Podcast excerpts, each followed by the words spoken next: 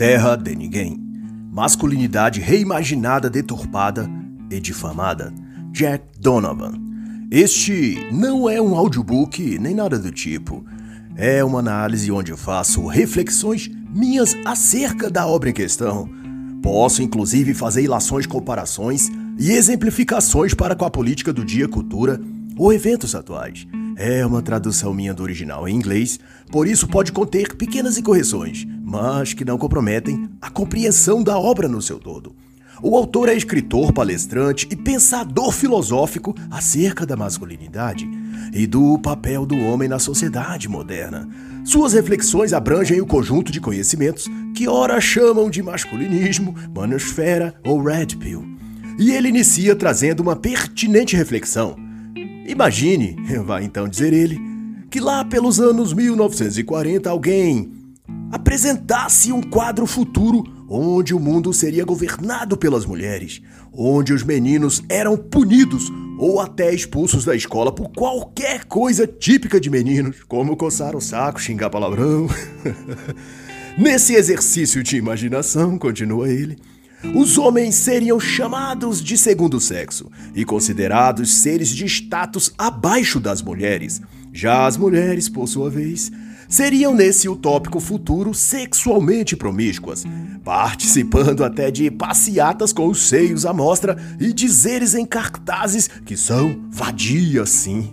Por outro lado, os homens seriam obrigados a pedir permissão verbal explícita para cada vez que quisesse beijar uma mulher, mesmo sua namorada.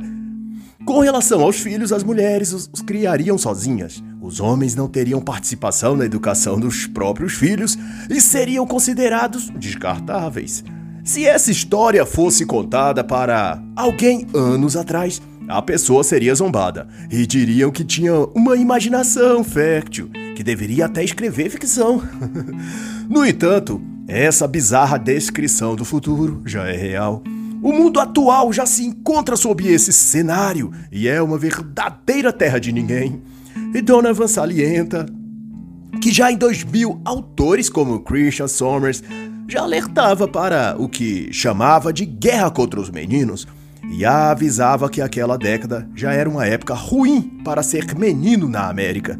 Ao que se vê, portanto, já sendo estabelecida uma cultura de adestramento aos homens e meninos, onde eles estão sendo reeducados para ser e sentir de modo menos masculino.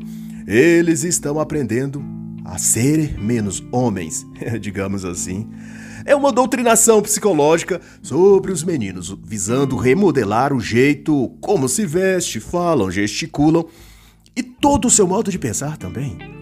E é essa nova cultura que vai sendo construída sobre o mundo em toda parte Todos os elementos básicos que sempre foram típicos dos homens e meninos ou da própria natureza masculina está sendo taxado de hipermasculinidade e, por extensão, os meninos ensinados a terem vergonha de possuírem esses traços típicos masculinos. Dentre diversos males que essa reversão da masculinidade provoca, está que buscando refúgio psicológico, os jovens meninos vão se viciando em pornografia, videogames ou drogas e bebidas como forma até de fuga psicológica, ao passo que, para exterminar de vez a mente desses jovens, é reivindicado pelo mainstream político, jornalístico, de cinema e todo outro que as mulheres tenham ainda mais espaço de destaque social, cultural, na educação, no mundo profissional, jornais como o The Atlantic ou programas feministas como de Oprah Winfrey que já destacava em suas publicações ou entrevistas desde 2010 pautas chamadas o fim do homem, a era pós-industrial das mulheres, ou dizendo que as mulheres virarão este mundo para o lado correto. é uma guerra silenciosa, ou nem tanto assim silenciosa, pela tomada das mulheres de tudo no ambiente social. Exemplo, em fevereiro de 2022, em plena tensão global pela covarde invasão russa à Ucrânia, grupos identitários nos Estados Unidos faziam pressão ao inegúmeno presidente Biden acerca de uma nomeação para a vaga na Suprema Corte americana. Os grupos feministas exigiam que ele nomeasse uma mulher negra para o cargo, ou seja, é preciso que seja mulher, e ainda que seja negra. E se caso tiver uma mulher branca, ou um homem amarelo, verde, azul, ou outra merda mais qualificado e experiente para o cargo, ele não poderia ser indicado? Não. A resposta óbvia é não. Esses grupos de interesse não querem os melhores nas melhores funções. Eles querem é pintar um arco-íris em tudo, ou encher tudo com representantes de suas idiosincráticas formas de pensar e ser. De modo que o que ganha notoriedade e destaque não é a competência, mas o gênero, o tipo sexual. Se tem pênis é mal, se tem vagina é uma deusa empoderada. E se tiver vagina e for negra? Ah, aí já sobe logo para o nível de criadora do céu e da terra, de luz que veio ao mundo para iluminar a todos, de grande arquiteta do universo, sei lá. E responde para mim, tem coisa mais nojenta que essa? Tem não, né? para o Newsweek, uma publicação sua de fevereiro de 2010 e Los Angeles Times em setembro de 2011, os homens ainda estavam falhando com as mulheres. Segundo as respectivas matérias, os homens, diziam as publicações claramente misândricas, ainda conservam suas posturas machistas, fazem poucas atividades domésticas e rejeitam trabalhos e empregos que eles consideram femininos como nos setores da moda e beleza, maquiagem, salões de beleza, etc. Para essas revistas e jornais feministas, a aclamada igualdade de gêneros só poderia vir quando os homens deixassem seus papéis típicos masculinos, o que, para bom entendedor, quer dizer eles deixarem de ser homens, se afeminizarem o que definitivamente posiciona a sociedade a uma configuração social matriarcal, ou, na menor das hipóteses, matrilinear ou matrifocal, diz o autor. O que na prática quer dizer que toda a cosmovisão moderna e toda a conjuntura política, econômica e social no geral terá os tons e cores que as mulheres determinará, os tons e cores que elas escolherem. Homens e masculinidade serão coisas ultrapassadas, Considerados erros e defeitos já corrigidos da máquina social, a masculinidade está sendo ensinada às novas gerações de meninos e meninas como um acidente de percurso, um bug da Matrix que foi ou está sendo corrigido. Mas eis a reflexão. No mundo dirigido e guiado por um crivo moral e social que domesticou e anestesiou a masculinidade, para onde ou para que destino esse barco está sendo guiado? Aonde chegará uma sociedade que castrou seus homens? Nesse panorama, está claro que a masculinidade adaptada ao futuro é tudo menos masculinidade. É, no mínimo, uma doce, suave e delicada feminilidade, só que exercida por homens. E Donovan irá chamar essa remodelação social de masculinidade reimaginada. E sua interpretação é que se está estabelecendo novos parâmetros e limites para os homens em geral. As formas e modos como os homens se expressam, seus hábitos de fala e comportamentos estão sendo boicotados, impedidos de se manifestar. É literalmente um processo de esterilização do masculino. Jack Donovan compara aquários ou habitats artificiais criados para domesticar em cativeiro espécies naturalmente selvagens. Acontece que gatos e cachorros são fáceis de domesticar, mas leões, ursos e águias que correspondem mais à natureza viril do homem, são seres bem mais complicados para se manter em cativeiro. Mas durante muito tempo, essa natureza viril masculina pode ser ou não contida, mas equilibrada e sob controle por meio das válvulas de escape sociais incorporados naturalmente nas sociedades modernas, como esportes, por exemplo, que foram sempre estímulos para que os homens exteriorizassem seus impulsos mais indomáveis. À medida, porém, que o esporte fornece elementos de competição, de conflito, disputa, ele atende à necessidade masculina de expressar essa força primordial. Em outros tempos, digamos assim, isso era expressado por meio das guerras de um povo ou tribo contra outra. Mas ao passo que a modernidade civilizou os povos de... e reduziu as formas de combates diretas entre dois exércitos, os esportes puderam substituir e aplacar um tanto desse ímpeto do guerreiro que jaz no interior de cada homem. E outra boa válvula de escape são os empregos e trabalhos que supõem desafios aos homens, ou até algum grau de perigo ou risco. Ao executar tarefas difíceis e arriscadas, a sensação de cumprir algo importante e necessário que demanda a perícia, a coragem e a técnica, esses homens vislumbram ou revivem algo peculiar de suas naturezas, o ímpeto da guerra, a bravura do guerreiro, a força motriz da masculinidade.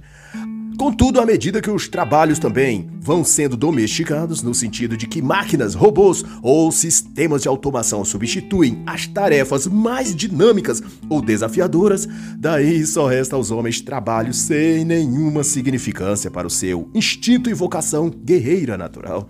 E Donovan usa os seguintes termos para explicitar esse processo de mudança sociocultural. Segundo ele, a Revolução Industrial afastou os homens de ofícios física e mentalmente envolventes e substituiu esses ofícios por trabalhos e tarefas simples que exigiam pouca habilidade ou pensamento.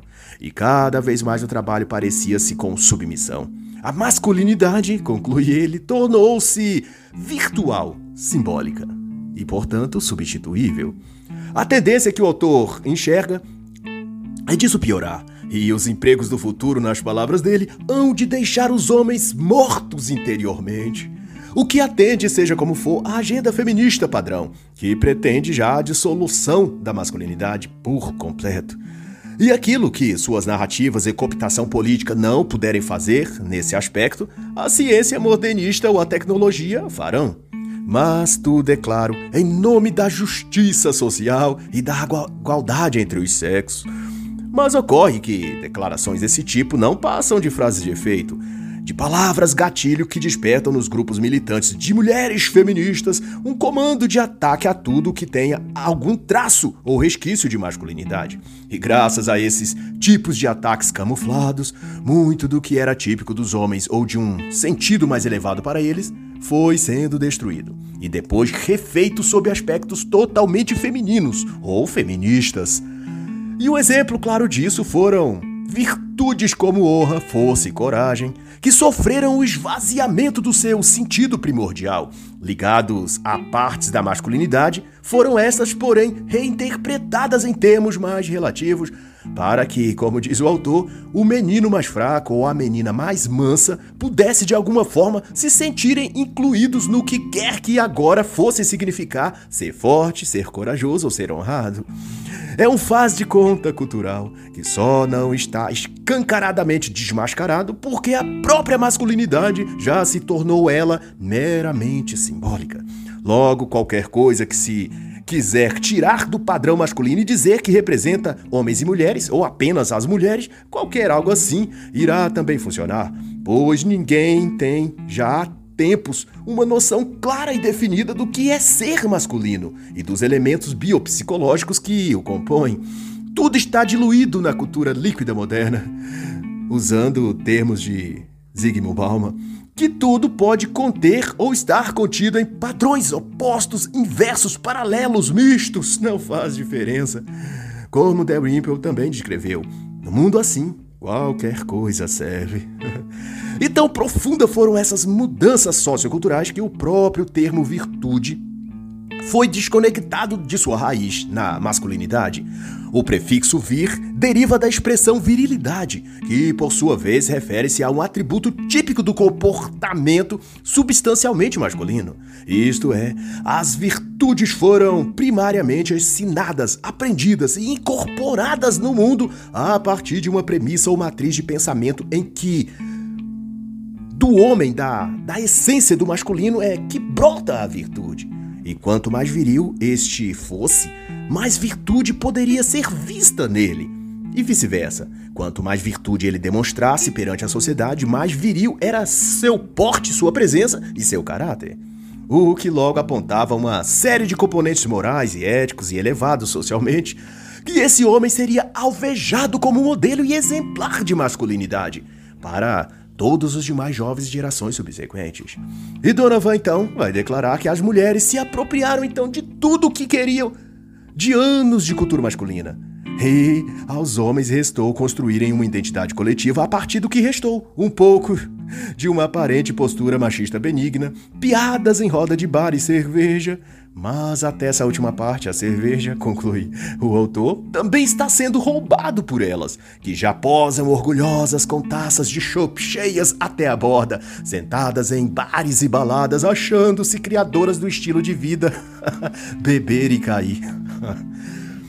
Mas não é que essa parte tenha alguma vez sido uma qualidade ou virtude para os homens, mas é que, acreditando que fosse, as modernetes empoderadas se apropriaram disso também, incorporaram o perfil cachaceiras de boteco para usar um jargão típico brasileiro e agora se exibem em selfies e videozinhos de TikTok no status do WhatsApp, fazendo vez em mostrar que bebem muito, transam muito e jogam a vida na merda igual os piores tipos de homens. Nossa, que orgulho para essas mulheres. Parabéns ao feminismo. Conseguiu criar novos monstrinhos na sociedade, criaturas femininas montadas com todas as piores falhas e defeitos do caráter dos piores homens. que sensacional essa criação. e discussões à parte, nisso o autor resume o significado do feminismo. Portanto, feminismo é a noção radical de que os homens devem fazer o que as mulheres dizem, para que as mulheres possam fazer o que elas quiserem. E o que elas querem, então? Eis a questão. O melhor, formulada a pergunta, o que o movimento feminista ensinou e convenceu as mulheres de que elas devem querer, devem desejar, devem lutar para ter? E a resposta não poderia ser outra. Elas querem, e foram convencidas assim, simplesmente tudo. Desde o sexo cada vez mais livre, variado, farto, até posições econômicas e altos cargos. Elas querem o poder, a política, dominar a religião. As mulheres querem tudo, desde que antes aquilo tenha sido dos homens. pois que, em resumo, o feminismo não se ocupa e não se trata de as mulheres conquistarem algo, mas de os homens perderem algo. Não é que as mulheres têm que ganhar. Feminismo não é isso. Feminismo é uma guerra para que os homens sempre percam. E percam tudo, inclusive seu falo, seu pênis, sua masculinidade.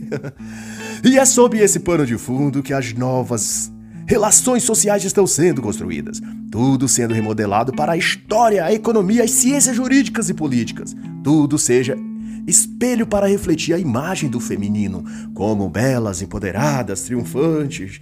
E essa tal nova imagem da mulher celebraria elas como deuses, sempre proeminentes, como se fossem seres especiais guiadas por algum tipo de força ou essência divina que doravante lhes concedesse o direito e até o dever de fazerem tudo e qualquer coisa que seus corações desejar. Mas é problema dessa Nova Forma da Mulher, vai dizer Donovan, que nada disso está em lugar algum na sociedade. O mundo real não é assim, e nem o pode ser, ou senão ele se deterioraria por si mesmo. É preciso sensatez e equilíbrio na natureza e, portanto, superdimensionar o papel de quaisquer dos lados, do homem ou da mulher, traz prejuízos no corpo social como um todo. Há demais para que essa imagem da super mulher se edifique é reivindicado aos homens que diminuam, que se anulem, que abram mão de serem homens, já que ser homem contém em sua natureza o impulso e o potencial de liderar, de tomar decisões, de se esforçar, de corrigir, de triunfar por seu mérito e empenho. Se tiver de jogar fora esses traços de sua substância, ele estará deixando de ser ele mesmo e isso seria como exigir, por exemplo, que uma árvore abrisse mão de sua raiz, mas querer que ela continuasse gerando frutos para alimentar quem fosse. Sem a raiz, ela não é árvore por completo, e tão logo as folhas ficam amarelas e caem murchas. Seu tronco seca e ela toda apodrece desde dentro, fica oca e o vento a derruba no chão.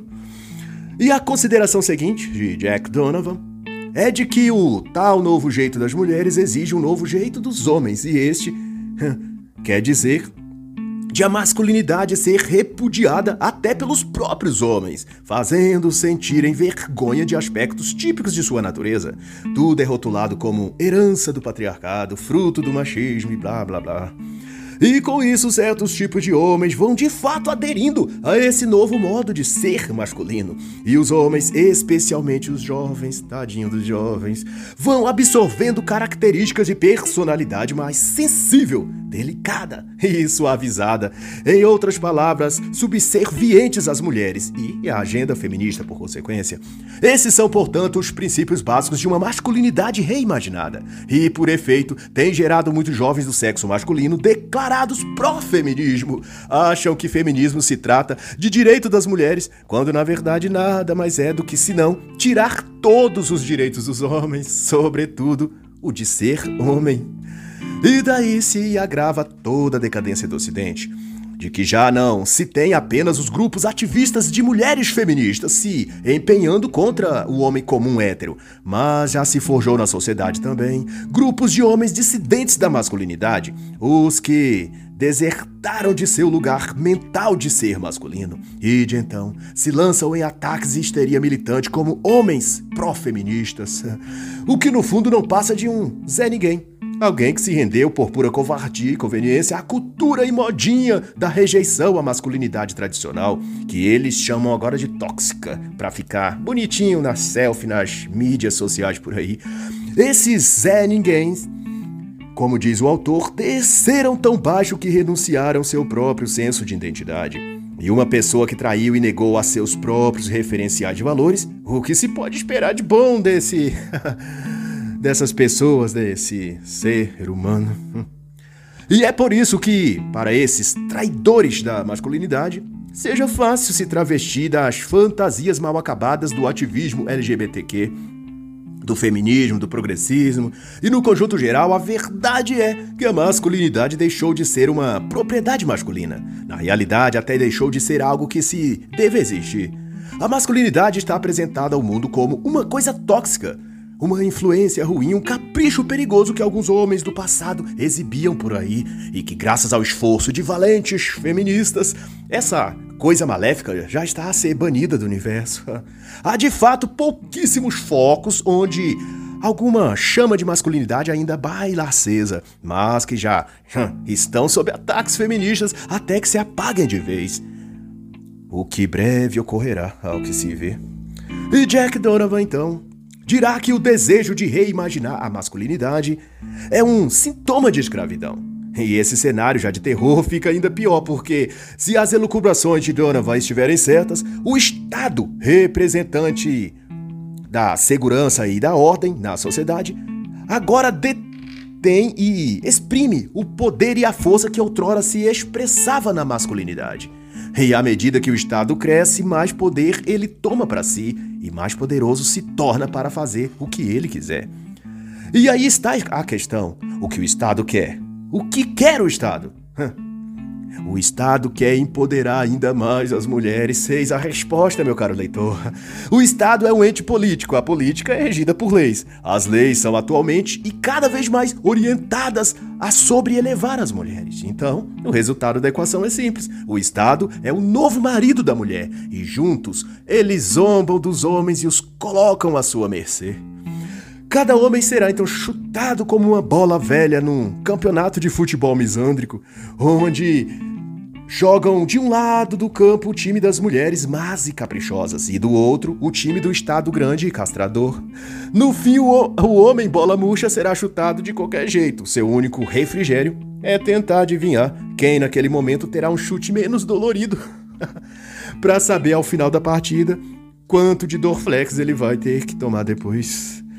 Mas, para além da masculinidade estar sendo reimaginada ao longo das décadas, a masculinidade também vem sendo deturpada. Isso porque, apesar de todo o esforço feminista para reinterpretar o papel do homem e tirar tudo dele para transportar para as mulheres, ainda assim a lavagem cerebral não demoveu o espírito selvagem e guerreiro de todos os homens. Somente alguns, os mais jovens, absorveram a mentalidade de novo jeito masculino de ser, que é a efeminação ou feminização do homem. Deu-se daí, então, uma nova rodada de ataques contra a masculinidade, dessa vez pelo viés da deturpação da sua imagem. Na prática, passou-se a descrever a masculinidade como uma inclinação ou forma patológica e a relacionar quaisquer elementos próprios da masculinidade como honra, força e coragem, por exemplo, há problemas ou inclinações psicopatológicas. Isto é, as mesmas redinhas sociais feminazistas, jornais e mídias de esquerda e os mesmos ativistas gaysistas passaram a atuar em sincronia sobre essa pauta. A tese de que masculinidade é um certo estado doentio psicologicamente Ser saudável mental e socialmente é ser mulher, olha aí. Ou no caso dos homens biológicos, seria o caso de se tratarem com psicólogas feministas para se esvaziarem desse mal, que seria, no caso, o vírus da masculinidade. Mas, como não podiam a princípio ficar usando esses termos que remetem à sociopatia, psicopatia, etc., tinham de depurar, ou melhor, diluir primeiro a ideia na sociedade. E esse é o papel e função da mídia feminazi. e assim ela fez. E das expressões que mais se popularizou e condensou essa ideia de que o ser masculino, a masculinidade essencialmente, é algum tipo de transtorno ou desequilíbrio, foi a expressão masculinidade tóxica. O adjetivo substantivo tóxico tem uso na farmacologia, justamente porque denota a ciência dos medicamentos e curativos, para se querer então indicar que a masculinidade depende e precisa ser tratada, pois é um mal, um transtorno, um desvio psicológico. E uma vez que a masculinidade foi associado à toxicidade, se pôde daí denotar qualquer tipo de distúrbio para qualquer homem ou menino que tivesse padrões e comportamentos naturais de homens e meninos, havendo daí toda uma frota de especialistas, psicólogos, terapeutas, analistas da mente ou comportamento, tecendo teorias como que masculinidade geraria mais ansiedade nos homens, porque os colocava sob a pressão de ter de defender seu status quo diante da sociedade ou diante de outros homens. Ou então a tese de que a busca ou manutenção da honra masculina, muito ligada à questão da masculinidade, estaria impedindo o desenvolvimento psicológico, principalmente nas crianças e adolescentes do sexo masculino. Houve também estudos que, supostamente, mostravam que Demonstrações de força, coragem ou habilidades masculinas eram fugas psicológicas para a insegurança, o desespero e o medo que meninos e até homens adultos estariam sofrendo dentro de si. E o que precisavam era de ajuda profissional para se libertarem da vontade de se encaixarem num padrão ou estereótipo masculino. Hum. E que podiam ser felizes com sua própria versão de si mesmo. Mas daí quando fazem todas essas colocações e conjecturas sobre os homens serem inseguros disso ou daquilo, que são fracos, ansiosos, têm medo, etc., e estariam camuflando tudo isso sob a tal máscara da masculinidade, quando elaboram essas teses, Jack Donovan chama nossa atenção que padrões comparativos estão usando para dizer se os homens estão bem ou mal. Quando afirmam isso ou aquilo da masculinidade, qual o modelo comparativo que estão todos esses especialistas utilizando. Para eles, o jeito masculino de ser está errado. Mas com que padrão estão comparando os homens? E Donovan não hesita em responder que quando dão nota baixa aos homens, os estão comparando na verdade com as mulheres. O padrão de referência que usam para medir a masculinidade, se é muito tóxica ou pouco tóxica, é o sexo feminino. Coloca-se as mulheres como premissas comparativas como se elas fossem modelos adequados de comportamento social. Daí tudo que foge para mais ou para menos do que uma mulher típica faria ou diria ou sentiria nessa naquela situação. Isso se torna a referência para avaliar os homens. Quanto mais próximos do padrão feminino, melhor o homem é. Quanto mais distante, pior e mais tóxico é esse homem. Hum, é muito simples então de entender a visão deturpada desses grupos ideológicos. Para eles, os homens são tóxicos. Se fizerem ou se fazem algo que assim os tornem, mas a classe masculina é tóxica simplesmente porque não são mulheres, isto é. Quem não for mulher ou não se travestir para ser, está fora do padrão de perfeição da natureza humana. E cá para nós isso é que mas parece uma insanidade total e, e problema psicológico, isso sim. E não obstante, por isso mesmo, Donovan enseja que os homens e a masculinidade foram caricaturados e deturpados em nome e em função de uma agenda ideológica. E toma ponto também nessa discussão o já notório e conhecido fato de que as teorias modernas que emolduram as jactâncias filosóficas de diversas psicólogas estudiosos do comportamento social advém de conceitos e ponderações feitas a partir do que antropólogos sociais produziram, sendo a mais destacada a autora fraudulenta Margaret Mead, da qual Michael Jones dedica toda uma obra a discutir, o livro Modernos Degenerados, uma obra-prima que eu recomendo. Mas não obstante, Donovan cita Mead quanto aos trabalhos dela na Nova Guiné, nas sociedades primitivas, os Arapesh, os Mundungumor e os Chambuli.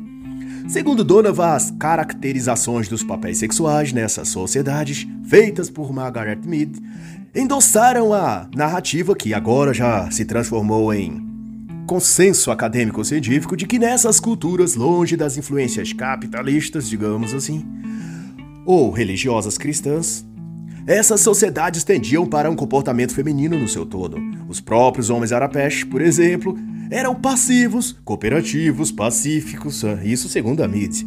Mas, porém, o próprio marido de Margaret Mead, na é, época o antropólogo social e psicólogo destacado Frank Fortune, a desmentiu em tudo que ela disse. Ele, que estudou ao lado dela essas tribos e etnias, chegou a conclusões totalmente opostas e escreveu livros importantes na época e no meio acadêmico que selavam as hipóteses de Mead como sendo equivocadas, tendenciosas e sem dados para aquelas conclusões, Fortune desmentiu, portanto, as suposições de Margaret Mead, que longe da influência ocidental, homens e mulheres tendem a temperamentos semelhantes, sem as disparidades, seja de papéis de gênero, trabalho, destaque social e até comportamento sexual, no que tange a trocas de parceiros e atividades sexuais, etc, etc. Tudo isso foi rejeitado por quem esteve ao seu lado e participou dos estudos. No entanto, apesar disso, a tese de Mead servia aos interesses de uma classe riquinha europeia, da mente culpada. Querendo expurgar essa culpa, essa classe passou a financiar estudos e publicações que fossem dessa linha de pensamento, até que a modinha de querer traduzir a partir das idiotices que Mead e outros produziram, que os traços ou diferenças culturais sexuais entre homens e mulheres adotados no Ocidente seriam meros incentivos ou influência da própria cultura ou hábitos sociais arraigados e não da natureza própria do homem e da mulher. Margaret Mead era tão obcecada em estabelecer esse tipo de deturpação que forjou dados também para descrever a sociedade Chambuli da Guiné como sendo os homens da tribo sensíveis, artísticos, fofoqueiros e emocionalmente dependentes. Atributos vistos predominantemente na maioria das mulheres aonde quer que se vá. Mas o que ela pretendia, e nisso alcançou êxito, era delinear um novo padrão para os homens ocidentais, que se tornassem menos masculinos e viris e adotassem estéticas femininas, como gostar de maquiagem, de adornos, roupas leves, sedosas e coloridas, a falar trivialidades sobre revistas da moda ou fofocas do que aconteceu ontem no BBB Brasil. no dizer desses autores, e foi isso que conseguiram incorporar na mentalidade ocidental, que os papéis sexuais são quase totalmente aprendidos. O que daí se podia então afirmar que o papel sexual masculino pode ser desaprendido ou remodelado. É a conclusão. Os homens aprendem a ser masculinos, por isso podem aprender a ser outra coisa, a serem femininos, por exemplo. a masculinidade assim posto é descartável. E é assim, teoria em teoria, de tese em tese, que os reimaginadores sociais, como Donovan chama os que ficam pensando e engendrando formas de deturpar a natureza viril do homem, é de ponto em ponto que esses engenheiros sociais vão destruindo o masculino e reconstruindo outras coisas no lugar, reescrevendo a cada hora um novo jeito de ser homem que a cada vez parece menos com o homem e mais com um Frankenstein travesti, vestindo salto alto, rímel e batom, mas ainda tentando convencer que é ainda a mesma poderosa criatura que encantou o público dos cinemas. Sorrindo, meu amigo leitor, para não chorar. e assim encerra a análise da obra Terra de Ninguém. Masculinidade reimaginada, deturpada e difamada do célebre Jack Donovan.